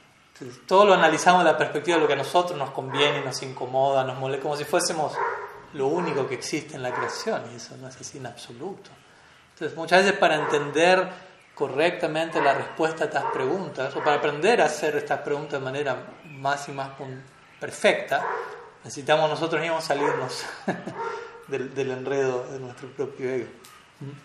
Entonces, ¿por qué Dios permite el sufrimiento? Porque nos ama, justamente. porque nos ama y nos quiere amar, pero de vuelta, el amor es algo voluntario. Lamentablemente por el momento no estamos muy educados para entender el afecto de Dios y, entendemos su afecto como una agresión y no, no, no, no estamos reciprocando del todo. Por eso necesitamos educarnos para descifrar el acercamiento de Dios en tantas formas en nuestra vida. El significado de que las almas tengan que experimentar ignorancia y desdicha es que ellas eligieron eso, ellas necesitan tener esa vivencia, es su decisión, Dios está respetando su individualidad, está validando su existencia como individuos, o sea, eso es algo valioso. y al mismo tiempo siempre está dando otra oportunidad, siempre está el potencial para Bhakti, y Bhakti siempre está dando vueltas en el mundo, desde siempre, así como Anadi Karma, Anadi Bhakti, Bhakti siempre está fluyendo en los universos sin inicio. Que nosotros nos abramos a eso, ¿no? Es otra cosa. Hay una parte de, nosotros también. El Bhakti llega a nosotros sin que lo merezcamos, pero está en mí aceptarlo o no. Está en mí tirarle la silla por la cabeza al devoto o abrirle mi corazón. Entonces el punto es, de una u otra forma tenemos que entender que no, no somos, o sea, obviamente uno puede tener una percepción errada de sentirme ajeno al amor de Krishna, pero esa no es la percepción apropiada. Porque nosotros como Tatasta Jiva nos acompaña un potencial y ese potencial plenamente se alcanza bajo el refugio del Swarup Shakti. Y ese Swarup Shakti implica el mayor tipo de cercanía para con Krishna y ese Swarup Shakti llegó a nuestra vida, o sea que hasta un punto podemos hacer oídos ciegos, o sea, yo no sé de qué me están hablando. Eso llegó a nosotros, por algo estamos hoy aquí hablando. Entonces, de ese lugar es importante eh, recalibrar, ¿no? Recalibrar nuestra, nuestro... Por eso el Sambanda es tan importante. Si no tenemos un Sambanda debido, en algún momento podemos empezar a... Nuestra fe se puede ver afectada, podemos comenzar a dudar, podemos comenzar a cuestionar o a no considerar el afecto de Dios como algo eh, extremo. Y el afecto de Krishna es extremo. Obviamente, el afecto de Krishna es extremo en relación a su Swarup Shakti. Y, que esta idea no sea una idea fría para nosotros. ¿no? Porque a veces, de vuelta, nosotros sentimos, Dios no está del todo, Krishna no está del todo involucrado con lo que yo estoy viviendo. ¿Pero qué? ¿Quiere decir que que él tiene que caer en Maya y está en la misma ilusión que uno estoy para sentirlo a Krishna más cerca mío. No. O sea, si lo quiero sentir a Krishna más cerca, yo me tengo que acercar más a él en términos de Swarup Shakti. No tengo que tratar de bajarlo a él más y que se acerque más a mi Maya Shakti, por decirlo así.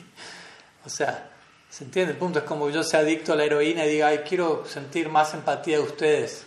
Inyectense heroína conmigo así lo siento más cerca, si no, no lo siento tan cerca. Usted va a decir, no, esa no es la cercanía real.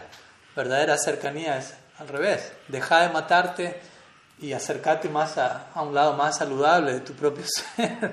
y ahí nos encontramos todos. Entonces, el punto es ese, ¿no? El, error de inicio es que generalmente pretendemos que Dios se adapte a, a lo que nosotros creemos que debería estar pasando. Es el, el puntapié inicial errado, el pie izquierdo, ¿no? en donde nosotros asumimos que ya tenemos en claro cómo deberían ser las cosas. Es un poco bochornoso decirlo así, pero muchas veces es así. Y a veces proyectamos eso hacia el absoluto mismo. Entonces ahí es donde tenemos que, tenemos que recalibrar, porque nosotros mismos no estamos en, la, en la mejor de las situaciones. En fin algunas ideas, algunas preguntas más. no tantas, pero... Eh, a ver, breve. Una de la Madre dice así.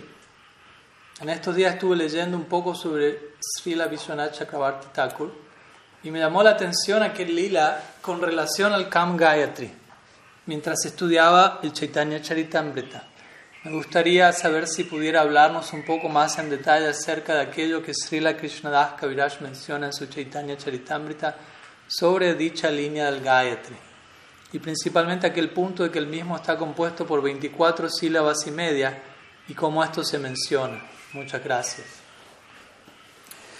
Pues hay, hay un pequeño libro que él escribió al respecto. Eh,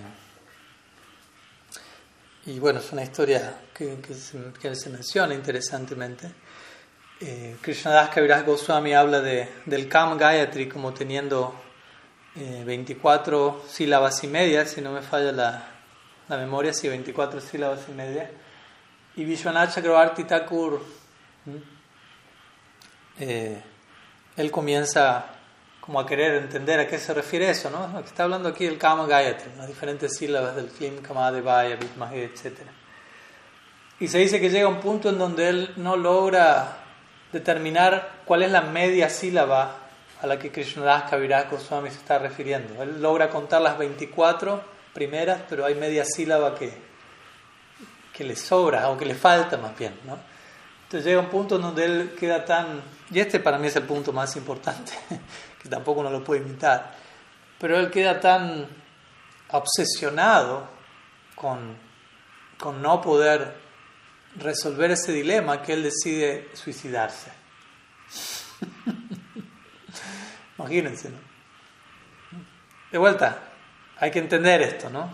Porque uno dice, ¿qué pasó aquí, no? O sea, supuestamente no, no estábamos en pro del favor del suicidio, no, no estábamos a favor del suicidio. Estamos hablando aquí de alguien que hasta un punto podemos entender, como Vishwanath Chakrabarti Thakur, que está obsesionado con el Kam Gayatri. El Kam Gayatri es un mantra muy importante dentro de nuestra Sampradaya, que representa el Swarup mismo de Krishna, mantra muy confidencial. Y, y, él sintió, bueno, si ni siquiera logro determinar cuáles son las sílabas del mantra, qué decir de cantar el mantra y de obtener al Ishtadev del mantra, de obtener la idea regente del mantra, Krishna mismo, ¿no? ¿De qué sentido tiene mi vida? ¿no? Si, si ni siquiera puedo entender cómo se componen las sílabas del mantra, ¿para qué seguir viviendo? Algo así, ¿no?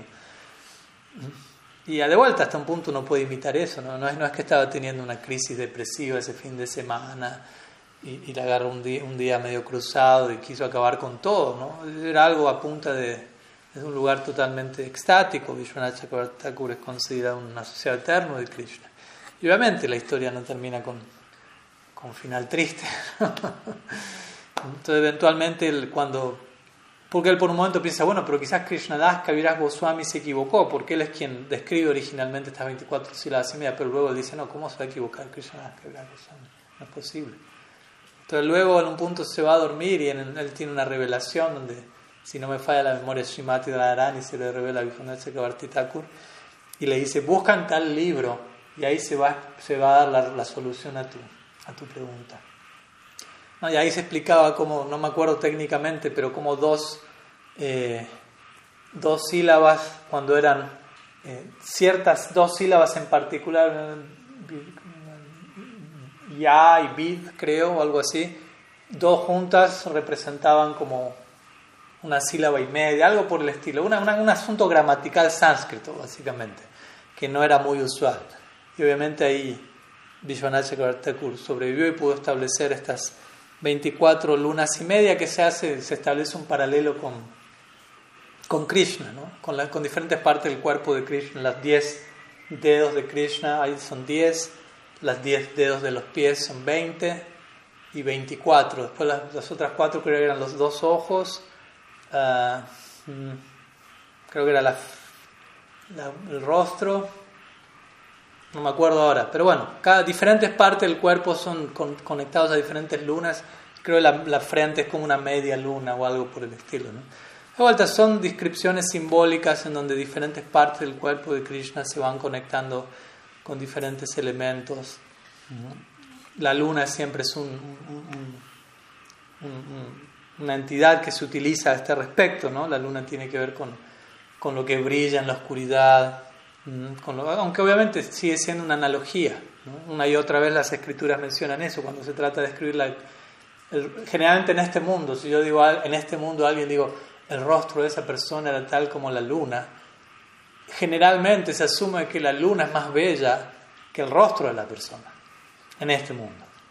Pero se dice que a la hora de hablar de Krishna, si yo digo Krishna tiene rostro de luna, en realidad el, original supera al, objeto de la comparación. El rostro de Krishna es más bello que, la luna. Y desde ahí los poetas muchas veces expresan Perdón que estoy utilizando estas analogías tan incompletas, estoy comparando la cara de Krishna con rostro luna, pero la cara, la luna tiene manchas, el rostro, el rostro de Krishna no tiene mancha alguna, y así, ¿no?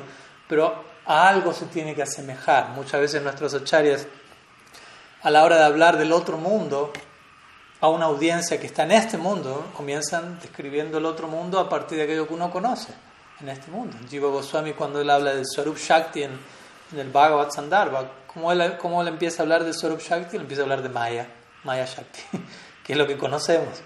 Y desde ahí él empieza a elaborar su idea y el reflejo desvirtuado y la, la distorsión, ¿eh? Nos va llevando a poco desde lo que con lo que estamos familiarizados hacia algo más. Entonces, para no ser literalistas, ¿no? para no interpretar a rajatabla ¿no? el rostro de Krishna, luna, una luna, cuando uno ve una luna, ah, ahí está Es una forma, ¿no? son formas de, son elementos que representan a Dios en este mundo también, ¿no? el sol, la luna, diferentes elementos. Krishna en el Bhagavatam dice, yo me encuentro en ellos. No quiere decir que literalmente eso es Krishna en todo el sentido, pero actúan como, ¿no? como símbolos que me permiten meditar en Krishna. No es que el sol y la luna son Krishna, en todo el sentido de la palabra. En un sentido son Krishna, porque en un sentido todo es Krishna, porque en un sentido todo es una energía de Krishna. Pero en otro sentido, Krishna está separado del planeta Sol, planeta Luna. Entonces hay que saber separar entre lo que es la, analogía, etc. Yo diría que lo más importante acá es el fervor con el que Vishwanath Chakrabarti Thakur se absorbe en querer resolver ese enigma que no era una cuestión de, mera curiosidad intelectual y no era que, había una audiencia esperando, uy, no lo pudiste resolver, va a bajar tu reputación, era algo de, su propio compromiso con, el ideal a nivel personal y él, comparte eso de manera confesional a través de, este tratado. de vuelta, no imitarlo, pero sí, como una vez diría mi Guru Maharaj, él diría, si yo leo el Bhagavatam, si yo estudio el Bhagavatam, llego al décimo canto y me encuentro con que, por ejemplo, ah, Krishna nació, creció, eventualmente fue invitado a Mathura por Kamsa para luchar, etc. Ustedes conocen la historia. Los Brahmavasis se están desviviendo, que Krishna se está yendo de Vrindavan y Krishna le dice, voy a volver. Y uno sigue leyendo el Bhagavatam y aparentemente Krishna nunca vuelve a Vrindavan.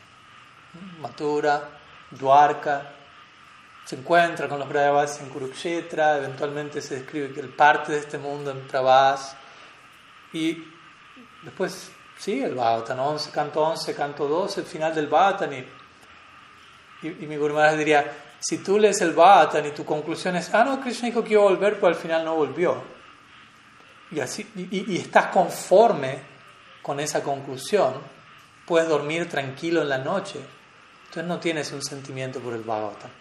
No entendiste el Bhagavatam.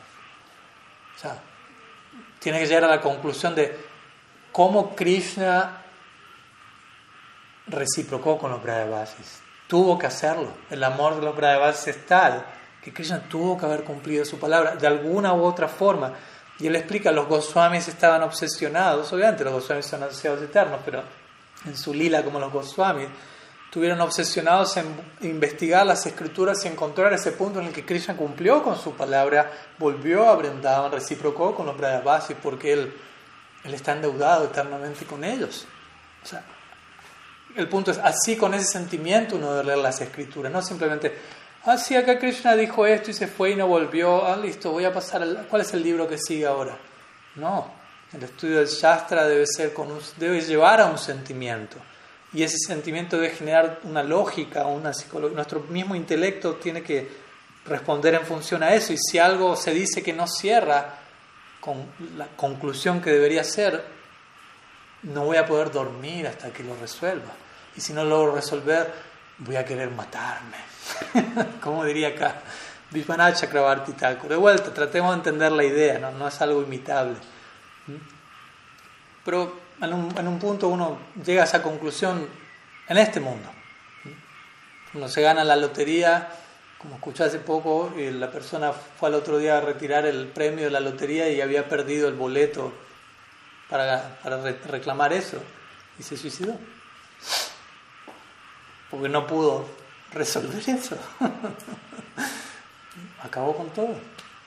nosotros mismos tenemos ese, ese mecanismo de, en este caso de escape, obviamente, ¿no? ante circunstancias asfixiantes materiales, queremos quizás no suicidarnos, prendemos la tele, un semi-suicidio.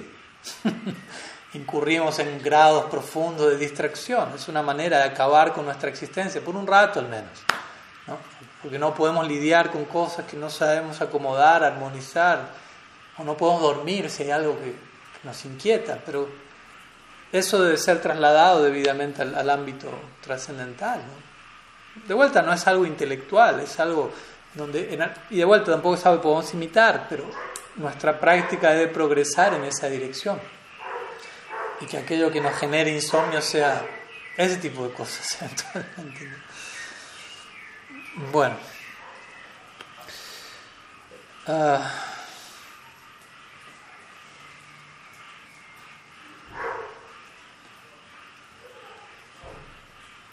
Bueno, tenemos una última pregunta, ¿no hay más preguntas ya? No. Ok, una última pregunta y con esto cerramos. Una pregunta de Braja Hari Das. Dice así. Hace unas semanas mencionó el término Pritak Bhava. Indagando sobre esto llegué a la siguiente duda. En Srimad Bhattan 3.29, versos 8 al 11, se habla sobre un bhakti con mezcla relacionado al practicante separatista, Pritak Bhava. Mm y un bhakti sin mezcla, nirgunasya. Sri Jiva Goswami comenta al Bhakti Rasamrita Sindhu 1.2.1 que Uttam Bhakti es ahora considerado con tres divisiones, sadhana, bhava y prema. Este Bhakti con mezcla es algo previo al Bhakti del que habla Sri Rupa. Muchas gracias. Pues, en pocas palabras, no, no es algo previo al Bhakti del que habla Sri Rupa. Más bien es otra forma de Bhakti. Srila Rupa Goswami es un tema largo, pero breve voy a responder esta vez. O sea, nosotros practicamos Uttam Bhakti. Hay diferentes tipos de Bhakti. Como estos versos del Bhattan lo describen, y el significado que da Vishwanath Chakrabarti Thakur a esos versos es muy interesante, porque él ahí está hablando de diferentes. Él va a hablar de, de Bhakti sátvico, Bhakti rajasico, Bhakti tamásico. Y uno puede decir, ¿cómo es eso, no? ¿Bhakti es tamásico? ¿Bhakti se ve afectado por tamas? No, no. Bhakti es Bhakti. Pero nuestra concepción de Bhakti se puede ver afectada por la influencia Raja, Tama, Sattva y vamos a acercarnos a la devoción con esa predominancia eh, gúnica, ¿no? No única, gúnica de las gunas, ¿no? Entonces, ese no es ninguno de esos bhaktis, es el que nos interesa, ¿no? Nosotros no buscamos, sacamos bhakti, bhakti motivado por intereses separados, bhakti motivado por rajas, sattvas, tamas, sino uttam bhakti. Uttam significa tamas, uttam, completamente por encima de toda la influencia de las gunas, lo cual no quiere decir que estemos nosotros completamente por encima de las gunas, pero al menos aceptamos un concepto del bhakti que no tiene nada que ver con las gunas.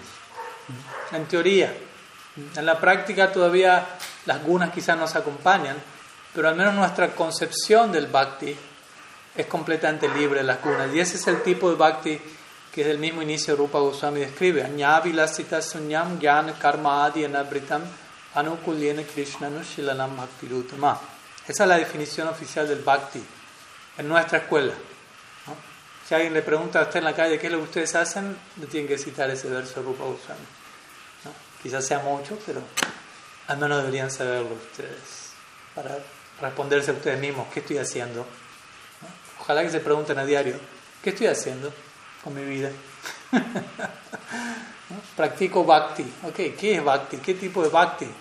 Puede ser bhakti con qué deseo, con deseos materiales, sakama bhakti, nishkama bhakti, libre deseo nirgun bhakti, o pritak bhava, como dice aquí. El Bhagavatam lo dice, si el Bhagavatam lo dice porque sabe que va a haber personas que van al Bhakti con deseos mundanos, con intereses separados, Tama, Raja, Sattvas, y meto a Krishna en la ecuación. en todas partes de los Vedas se habla de adorar a Krishna, Vishnu, pero la mayoría de las personas lo adoran para algo más. No, no, no están tanto pidiéndole a Krishna, quiero ser parte de tu agenda, como diría mi Guru Maharaj, sino quieren volver a Dios parte de su agenda. Yo ya tengo mi plan armadito. Solamente faltas tú que vengas y con la varita mágica actives esto y ya, haz tu parte, gracias, y mi vida continúa. Separada a cierta distancia. Pero el Uttam Bhakti de Rupa Goswami no tiene nada que ver con eso. Lasita Sunyam ya empieza de manera. Eh, da miedo como empieza para el alma condicionada. Lasita Sunyam, libre de todo deseo egoísta. Ahí arrancó las primeras dos palabras. Anya avilasita. Avilas quiere decir deseo. Anya quiere decir otro. Y sunya. Sunya quiere decir vacío, libre, desprovisto de. Anya avilasita sunyam. Desprovisto de todo deseo separado, todo pritak bhava. Jnana karma adi anabritam. No cubierto, no estando cubierto por jnana, karma adi. Adi quiere decir etcétera. Por tapasya por vairagya, por renuncia, desapego, conocimiento, acción fructiva, nada de eso. Y todo eso son los tatasta lakshan de bhakti, las características marginales, ¿no? los subproductos. ¿Qué no es este bhakti?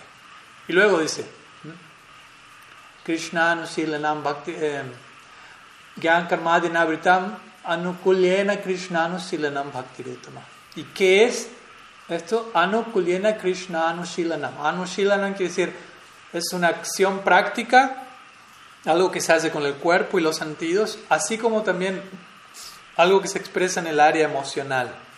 Bhakti es eso. Eh, Anushilanam, Krishna, Anushilanam. Krishna quiere decir, y que tiene a Krishna como su objeto. No tiene a nadie de este mundo ni a mi persona, ni a otro ser humano, ni a nadie, ni a un deva. Krishna es el Vishaya Lambana, el objeto perfecto del Bhakti. Y Bhakti significa acciones ofrecidas con cuerpo, mente y palabras, emociones, a Krishna, libre de todo deseo separado, no cubierto por gyan, por karma, etc. Y anukulyena. Anukulyena significa ejecutada con una intención favorable de dar placer a Krishna en donde todos mis sentidos son utilizados para el placer del amo de los sentidos. Entonces, la definición básica de Uttam Bhakti, del tipo de, Bhakti que Rupa Goswami, que la escuela de Sri Chaitanya ah, promueve. Entonces, al menos en teoría, nuestra, nuestra escuela es de Bhakti puro. Nosotros practicamos Bhakti puro. O sea, no es que quizás nosotros estemos del todo puros ya, pero la concepción de bhakti que llega a nosotros es libre de toda impureza. Entonces, eso ya de por sí tiene un, impacto, un poder. Si la aceptamos, si estamos de acuerdo con el ideal, si nos dejamos encantar por la, por la grandeza, la nobleza del ideal, gradualmente nuestra propia impureza se va a ir retirando por la fuerza de ese bhakti que quizás no, se expresa a través de nosotros plenamente, pero sí llega a nosotros a través de otros bhaktas gradualmente nuestro bhakti se va a ver más cercano a esta idea, en donde sirva a Krishna, específicamente hablando, específicamente hablando en nuestra escuela, en el humor de los habitantes de Vrindavan, volviendo a, lo que hablamos hace un rato. Por eso es tan importante identificarnos con el, con, con el humor de ellos, porque, porque ellos son la personificación de ese tipo de bhakti, en donde se sirve a Krishna ni siquiera porque es Dios Imagínense eso, eso es impensado. Uno puede decir, bueno, uno ama uno, uno adora a Dios porque Dios tiene que ser adorado. Pero en Brindavan, ellos adoran a Dios, ellos adoran a Narayan, a Vishnu en el altar en Brindavan. Ellos no adoran a Krishna, ellos aman a Krishna. Y no porque es Dios. Para ellos Krishna es Dios. Narayan es Dios. Si usted va a la casa de Nanda Maharaj en Vrindavan, él tiene una deidad de Vishnu en el altar. Porque Vishnu es Dios, Narayana es Dios, Namo Narayana. Krishna, Krishna es alguien más. Imagínense, ¿no? ellos no adoran a Krishna, ellos aman a Krishna, adoran a Dios. Pero cuando, incluso cuando adoran a Dios, lo único que se les ocurre es Narayana, protege Krishna.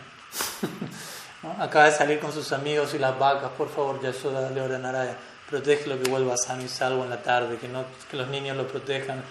O Nishinhadev tiene una idea de protege a mi Krishna, por favor. Todo gira en torno a Krishna, naturalmente, espontáneamente, obsesivamente, sanamente. Entonces la escuela que Mahaprabhu entrega principalmente es Raga Marga. Marga significa el tipo de devoción que sigue el humor de los habitantes de Brindavan. Cuando uno estudia la psicología de los Brajavasis va a ver eso. Están totalmente libres de todo deseo egoísta. No hay karma, no hay gyan, no están preocupados por obtener la liberación de algo. Y todo lo que hacen complace a Krishna. incluso cuando por fuera algo de lo que hacen parece que no complace a Krishna, como por ejemplo correrlo con un palo, atarlo a una vara con una soga en la cintura. Se acerca ese momento, la semana próxima comienza el mes Eso es algo muy particular. Nuestro referente de adoración, está corriendo a Krishna en un palo y lo está atando a, a un mortero. Dice, ¿qué tanto complace eso a Krishna? ¿No se imaginan? Mucho más que todas las oraciones de los Vedas juntos. Krishna mismo dice eso al comienzo del Chaitanya Charitamrita. Dice, toda esa adoración que me ofrecen los grandes sabios, diciéndome, oh Narayana, Vishnu, Dios, el Supremo, me ponen a dormir la siesta, dice Krishna, me aburren totalmente. Pero cuando mi madre me corre con un palo, ¿no? cuando mi amigo me tira al suelo luchando, cuando Shirada me dice, fuera del kunja, no te quiero ver la cara ahora. Ah, eso tiene sentido para mí, dice Krishna. Eso me hace lógica. Y olvido todas las oraciones los Vedas en ese momento. Solamente escucho mis amigos insultándome. es una, una, propuesta teológica particular, hay que entenderla. Y el entendimiento es trae bhakti sukriti, no, no es capacidad intelectual, la gracia de los sadhus, jayanti y sumeda saha. Únicamente aquellos que tengan un fino intelecto teísta, las palabras de la van a participar de este Sankirtan Yagya de Mahaprabhu. Así Ah, La gracia de Chaitanya de sus agentes es lo que nos, lo que nos tiene por aquí y lo que nos va a seguir manteniendo por aquí, así que a seguir orando por ello y a seguir incorporándolo más y más en nuestra vida. Sri Chaitanya Mahaprabhu ki jai, Sriman Mahaprabhu ki jai, Sri Harinam Sankirtan ki Sri Sri Kanuram ji ki jai, Gaur Bhaktavrind ki Gaur Premananda Haribo.